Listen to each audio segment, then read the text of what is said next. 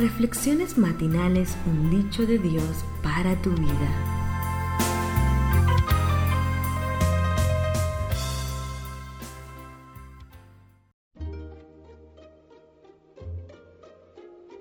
Es un gusto para mí que estés escuchando Hombres de Valor. Comparte con tus familiares, con tus amigos, con tus compañeros de trabajo sé un canal de bendición este día. Hoy traigo para ti la historia de los varones de Efraín. Ellos decían, muy bien, di Shibolet.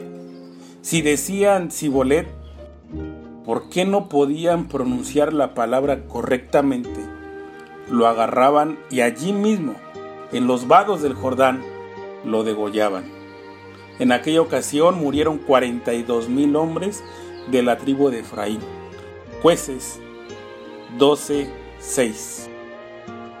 Yo creo que si hubiera vivido en esa época, ya me hubieran degollado por no saber pronunciar bien ciertas palabras.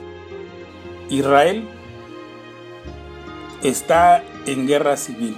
Los varones de Efraín fueron a pedir explicaciones a Jefté por no haberlos congregado para luchar contra los hijos de Amón, y las respuestas que recibieron no los tranquilizaron. En realidad, de la sensación de que los varones de Efraín estaban celosos por el éxito de Jefté frente a los enemigos del pueblo y quieren opacarlo. El éxito de tu hermano no significa una derrota tuya. Lo vuelvo a repetir, el éxito de tu hermano no significa una derrota tuya. Cuando aprendamos a alegrarnos con las alegrías del otro. La discusión pasa a mayores y el juez junta su ejército galadita y enfrenta a los celosos vecinos derrotándolos.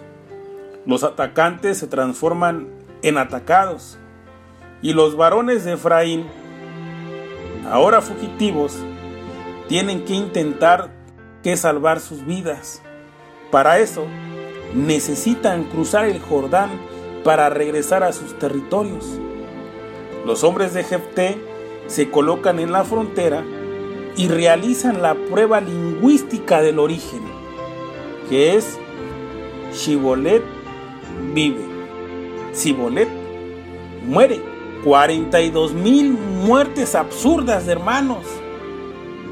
La diferencia en las palabras era una cuestión de pronunciación casi iguales, pero diferentes, tan parecidas, tan diferentes.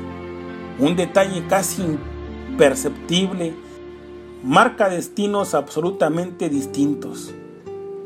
Dios no va a pedir que pronuncies ninguna palabra para definir nuestra vida o nuestra muerte eterna.